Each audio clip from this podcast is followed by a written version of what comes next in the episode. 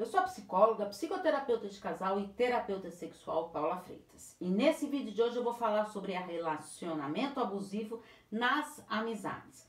Quem acompanha meu trabalho sabe que eu falo bastante de relacionamentos abusivos.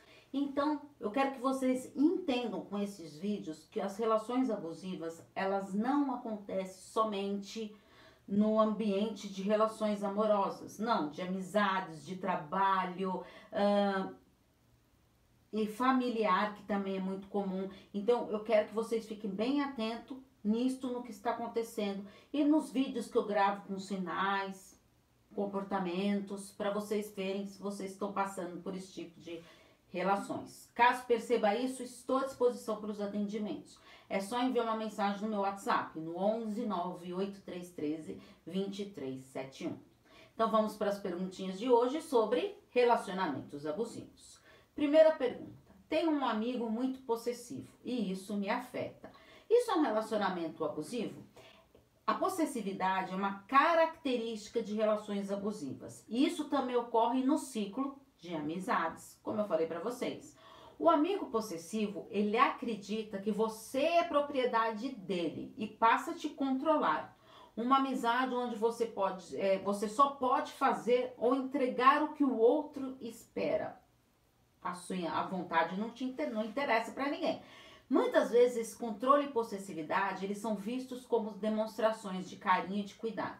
Quando a pessoa ela, é, ela não percebe o que está acontecendo, ela entra nesse jogo psicológico. E aí, consequentemente, passa a fazer tudo para agradar o seu amigo, ficando com a sensação de que está sempre devendo para o outro. Porque o outro parece que nunca está satisfeito.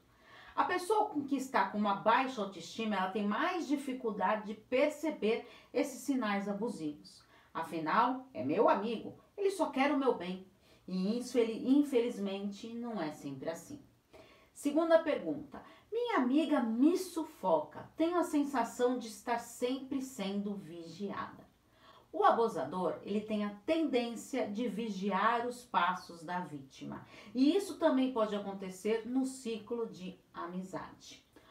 É, quando temos a sensação de estar sendo vigiado, é algo muito desgastante. E sem você perceber, vai informando tudo o que está acontecendo, todos os seus passos. Isso acontece com você?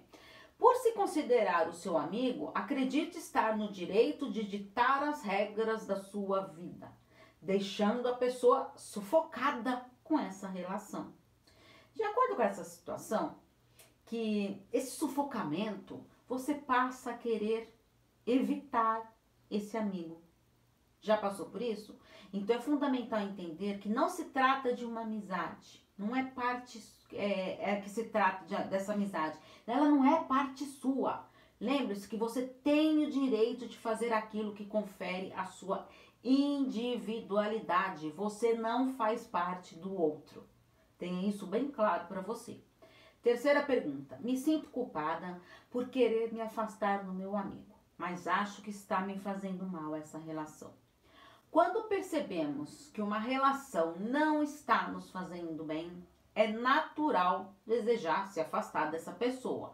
E algumas vezes pode trazer esse sentimento de culpa por você estar desejando esse afastamento. A amizade, ela precisa ser leve, gostosa, é uma escolha, não é uma imposição.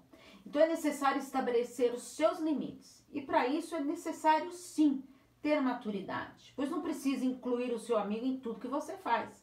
Você precisa ter a sua própria liberdade.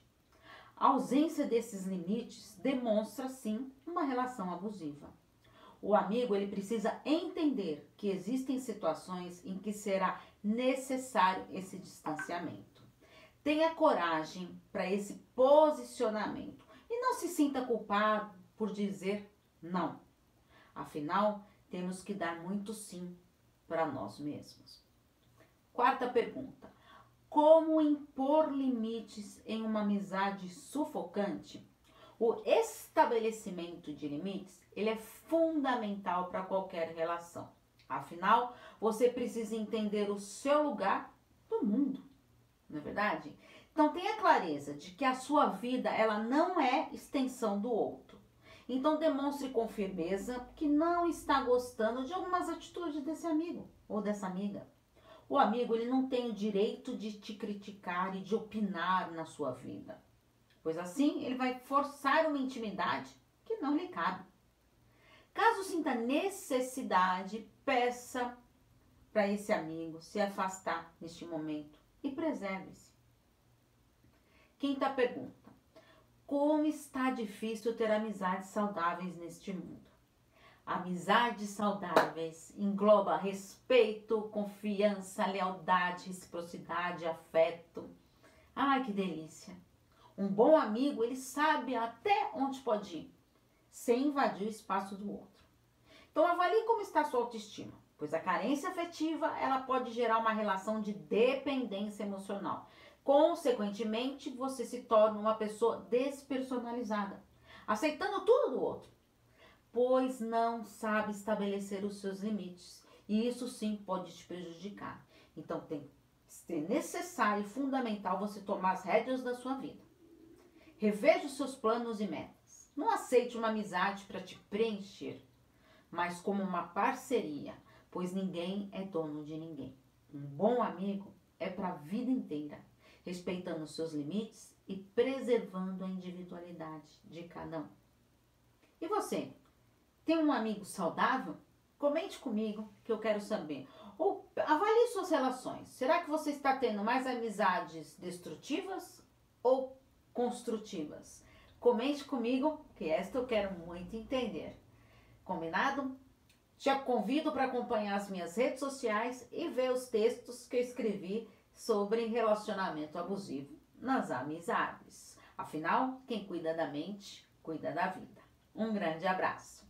Tchau, tchau.